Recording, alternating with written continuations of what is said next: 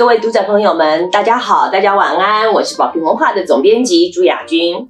我是宝瓶文化的行销欣姐，今天特别穿这个衣服，就是要来向大家拜年，恭喜大家新年好。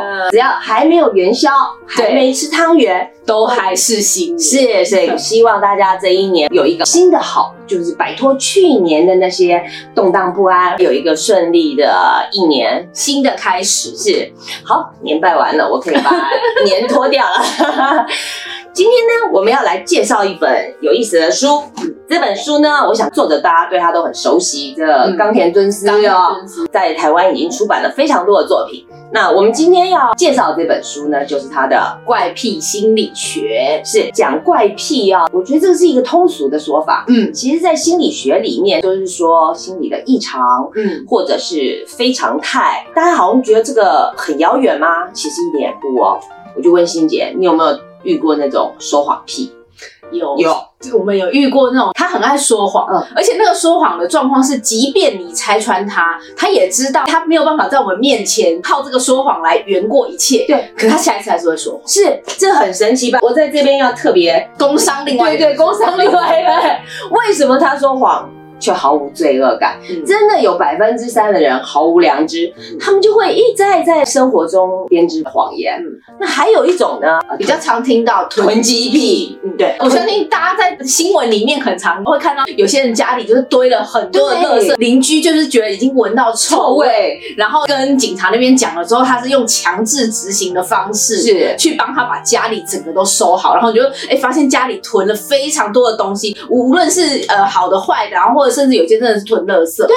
然后你问他为什么，他也不知道，对，也说不出所以然。那还有一种呢，就是囤积癖的相反，那就是洁癖。洁癖，洁癖也蛮麻烦，洁癖也蛮麻烦。我我记得我有一个同事是洁癖，他刚来公司上班的时候啊，前面有半年我都很害怕，为什么呢？我每天下班走人的时候，他桌上收到一尘不染，只剩下一个马克杯。你知道那种做主管的有多害怕？会觉得是不是明天不要再上班了？感觉就是明天就要消失了。还有一种呢是控制狂，控制狂有控制欲，有时候这种控制狂也不是只有对自己，对他会对所有的人都希望在他的掌控当中。其实跟这样的人相处是蛮紧张的。我是不是有一点？哎，其实我觉得还好。真的吗？考绩已经打完了，没有问题。好的，但是我们以上说的这些啊，其实就是我们人平常都是一定会有会有一些些，它不会影响到什么大不了的事情。但是还有一个可能，就是它会稍微。严重一点点的，就是我们在新闻上会看到，有些人非常有社会地位，可是他会被抓到，他去偷窥少女，就是偷拍啊或什么的。对，还有一种更极端的，我们也会在新闻上看到，有的母亲会把自己的小孩就是虐待致死。对，我们刚刚从最浅显一直到法律层面的，可能要上法院进监牢的，这些其实都是我们身上的一种异常心理，它推到极致以后，就成为一种。癖，而且是怪癖。刚才就是在我们书里面特别提到，其实人都有一体两面，嗯，他有美好的那一面，也有一些阴暗面的部分。那我们是为什么要了解我们自己的阴暗面？是因为我们要了解我们生活中、生命中有哪些价值。当它失去的时候，你会。拼死去捍卫它，那个必然是你生命中最重要的事，是那也是你的缺口，因为你了解了自己的异常心理，我们才能够顺利的让自己走过这一段。阴暗不至于到最后变成是犯罪或者是一些法律层面的问题。是那在进入到内文之前，我想冈田尊司大家其实很熟很熟，但是我还是请心杰稍微介绍一下。因为我想冈田尊司大家都应该知道，他是一个日本非常知名的精神科医师。他之前在台湾出版了好几本书，也是非常的有名，大家都知道。比如说母亲这种病啊，父亲这种病。那在后来包含比如说人际过敏症，然后依恋障碍。所以其实冈田尊司在台湾的读者来说，应该是。非常熟悉的一个作者，那也因为他其实还蛮常在研究脑神经科学，对，因为他自己是一个精神科医生。然后他除了脑神经科学研究之外呢，他对于心理教育这一块也蛮注重的，所以他常常把这两个东西拿在一起讲。我觉得他讲的这些都是蛮特别的切入点，在这个样子的领域当中，我觉得有他蛮独特的观点。那在书的一开始啊，我们来谈一谈书里面讲的。有哪一些异常心理的部分？对他第一章就提到了，第一章的标题叫“恐怖的完美主义。其实我看到有点吓一跳，因为我没有想到说，会会讲到这样哎，的完美主义为什么会是一种怪癖。对，而且是恐怖的完美主义。嗯所以冈田尊司就说了，他说其实完美主义哦，往好的那一面来说是非常好。比如说在你的你的功课一上。在你的工作里面，嗯。或者在你的家庭气氛的营造上，如果你是一个完美主义者，你必然是一个相当努力、认真、专注，所以它会导致你走向很成功是。的那一面。但是如果把完美主义推到了一个极极致，嗯。是完美主义就变成两面人了。对，冈田尊在里面就举了三岛由纪夫的例子。其实我觉得看冈田尊是举了例子之后，就完全可以明白为什么这个东西会是一个两面人。对大家都知道三岛由纪夫是一个很知名的作者，从他的性格上面来说，他是一个按部就班的人。比如说非常准时交稿，嗯我想这个在作者里面算是呃非常难的，非常准时的交稿，所有的事情他都会安排好。他甚至有一次他跟一个约会对象约会，他非常不喜欢人家迟到。那个约会对象他就是迟到了，三岛由纪夫就留了一张纸条嗯给餐厅的人，叫他转交给这个小姐，嗯就跟他说请慢用，然后帮他把账都结了。他把账都结了，他把账都结了，然后他就离开了，因为他没有办法接受迟到对迟到这件事情。从这样的小事都可以看出来，他是非常在意这些细节的东西。所以他可以准时交稿，然后所有的事情都按部就班的安排好。其实这在工作上来讲，算是是蛮好棒的对对，蛮好的一个优点。而且我相信他的编辑也非常开心。对，但是呢，也因为三岛由纪夫这样子追求完美的性格，我想大家也知道，写作这种事情，嗯他在三十岁达到高峰之后，后来可能就是会慢慢的走下坡。嗯那对于一个有完美主义的人来说，很超超他很难挫受，折，对他。很难接受这件事情。尤其是当时他大概四十岁开始之后，其实每一年的诺贝尔奖提名的时候，都会对他好不容易有一年是日本的作家得奖了，又不是他，嗯，所以。他那个时候算是非常大的打击，对非常绝望。嗯后来呢，大家也知道他是呃自杀过世的嘛。其实过世之前，他也是帮自己安排好了一切，他甚至把他的稿子都交好了，有点像是一步一步安排给自己最后一个死亡的舞台。而且他要完美的在这个人世间谢幕，这不禁让我想到我们的作者胡波。嗯，哦，胡波在《远处的拉莫》也是啊，他是在死之前三天把稿子交了，而且稿子的顺序排序全部弄好，弄好。整个安排好，跟编辑交代好以后，三天后他离开了人世。嗯我觉得他们都是一个完美主义的极端主义者，而且他们不但追求完美，追求纯粹。那这些完美主义其实就像冈田尊司说的，完美主义是一切精神病灶的入口。嗯，因为你的追求完美会导致你的忧郁、焦虑、失眠，甚至比如说你的工作狂，更甚的就是酗酒啊。但是因为我们人生当中有太多事情是不受掌控对，所以对他们来说，这些状况是非常痛苦，而且他们可能真的过不去的。对，书里面还有提到另外一个就是强烈病态的完美主义者对，。这例子我也觉得非常的有趣，是没有想过是这样的状况。是，他就是印度的独立之父。甘地，讲到甘地都不陌生哦，我们嗯看过太多次他的照片，大家都知道他就是一个苦行僧的模样。嗯。嗯，其实他的洁癖是世界有名的。然后另外他一一生提倡禁欲主义，从吃素到绝食，其实他这些问题哦，都是冈田尊是后来去研究了甘地的自传，就嗯发现其实甘地他年轻的时候父亲重病，那有一夜觉得父亲没事，就回到回到房间回到房间，正在跟妻子缠绵的时候，仆人就来报告了，他就说父亲快要。对，他当时为这件事情非常懊恼，他在日记上写下，他居然为了贪欢，居然为了欲望，而没有在父亲守到最后守到最后。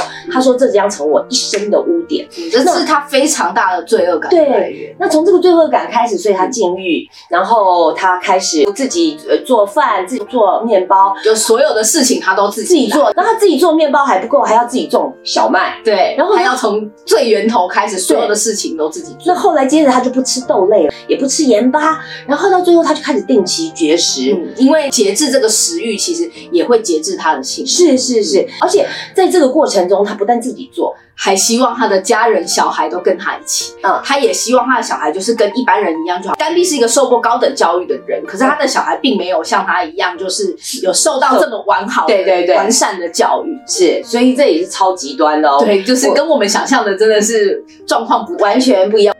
在我们刚刚提完这两个例子之后，我们书里面其实还有提了好多，还有一些比较轻微的嗯部分，就是我们每个人都会有的，比如说现在很常见的霸凌，嗯嗯，还有一些家庭暴力跟一些虐待这个部分。是其实他们这些人会做这样的事情呢，就刚才就是的讲法都是，其实你做了之后会产生一种快感，对，那这个快感它就会很像毒品一样让你是上瘾。而且他们喜欢成为关系中的支配者。没错，就是当你一开始在霸凌别人的时候，也许你还哎、有点怕怕的，对对可是你做了几次之后，当他带来给你的快感胜于你内心的那个罪恶感的时候，你就开始会一直不断的去霸像。上瘾一般的推到极致，它又成为一种没错了。，我觉得也会知道说，现在这样的状况越来越多，其实有很多时候是这种的心理在作祟。嗯嗯，还有就是我们人会有一些反向的心理，那这个反向心理其实就是一种矛盾。我们最常知道的就是唱反调，比如说你越叫你的小孩去做什么，他就越不要想做。嗯对，然后你想要叫你的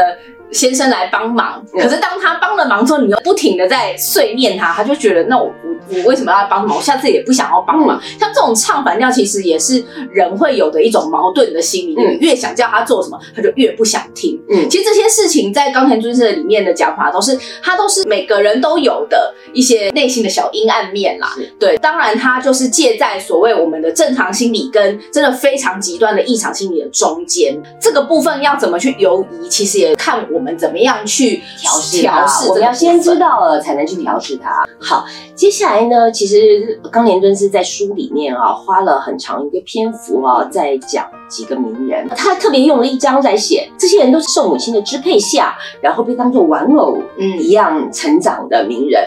那比如说有哪些呢？海明威、王尔德。然后三岛由纪夫，嗯然后还有尼采，尼采，其中呢，海明威跟王尔德他们都有一个特色。海明威的妈妈是歌剧的歌手，嗯那王尔德的母亲呢，就是生长在富裕家庭的律师的女儿。就，但他们两个呢，从小都把儿子当做女儿来养。是，那三岛由纪夫也是类似的例子，但是三岛由纪夫因为从小那奶奶太溺爱他了，嗯所以他在襁褓中呢，三岛的奶奶就把他从墙来抱着，而且不让他跟男生玩。为什么？因为跟男孩玩就很容易太危险。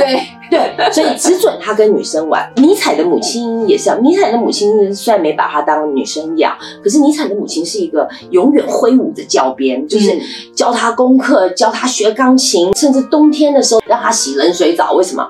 锻炼他的意志。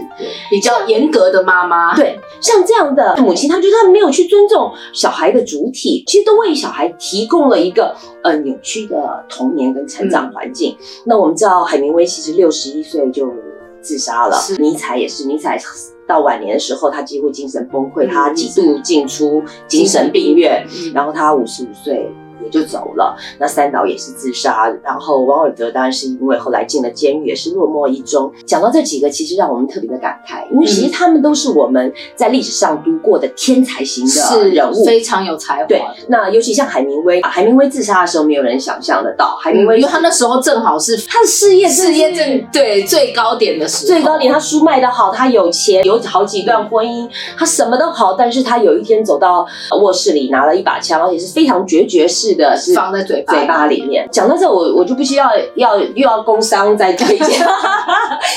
呃，我觉得像海明威这样的人，我们永远不会想到他会自杀。嗯，那因为他都在顶峰嗯，但是他为什么他们都跟母亲有一个爱恨交织的感情？嗯他们既痛恨母亲对他们的教育，但是又受到这个影响非常深对，。像这样的人长大以后反对母亲的一切，他打猎，他做一切阳刚阳刚男子的男子气概的事情，对，但到最后他还是抑郁以终。嗯就是像这样的人，有时候我们会觉得他是阳光的，是微笑的，但是我们没有想到他心里一直有一个潜藏的黑暗，也就是这个微笑忧郁里面所说的哦。他们为什么这些人会自杀？为什么要跳楼？是因为他们生命中有比自杀跳楼更让人痛苦的事情。而且这些事情让他们非常过不去，因为其实海明威并不是一次自杀就成功，是他是不断不断的就是尝试尝试自杀这件事情。在这本书里面，冈田就是提到的，嗯都是像这样子的异常心理。那从这些异常心理呢，其实也可以看出嗯我们每一个人最本能的欲望。那我们本能的欲望就是希望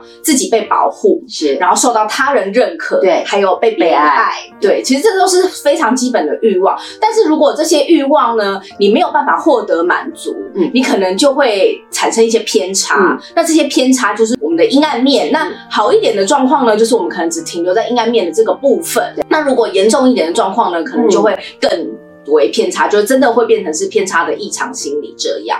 那我们透过认识这样子的异常心理，其实也是让我们了解说，哎、我们每个人都会有这样的状况，这不是什么问题。当我们发现说，哎、我们有一些些很像是偏差的状态的时候，我们也可以去试着调试自己。对，其实，在冈田尊司的这本书里面啊，我就刚刚说过，他第一章从完美主义下手，最后一章也提到完美主义，嗯，他一直在呼吁我们抛掉完美主义吧，是因为完美主义真的是双面刃。嗯而且完美主义的人常常会否定自己，嗯因为完美主义永远在追求一个更高级的自己，对，永远无止境。永远无止境。所以，当他做一件事情，别人给他评价的时候，他心里只有两种看法：一个是别人大大的赞赏的我，第二个是别人否定而且不认可的我。所以，他们永远是黑白二分法的。嗯，但是冈田论师要告诉我们了，我们生命中所有没有办法承受的痛苦、委屈、挫折，其实它都是完整我们生命的一部分。我们要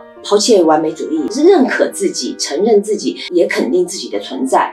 最后，当年尊师给我们一个结论，他是说我们要问一个人有多么幸福，不是问他这生中碰到了多少好事，而是要问问他从碰到的坏事里面。他得到了哪些东西？嗯那今天非常开心跟大家介绍这一本《怪癖心理学这等于说也是我们年后的第一》第一本书。那最后还是要跟大家再说一声新年好，谢谢大家，谢谢，谢谢，晚安。晚安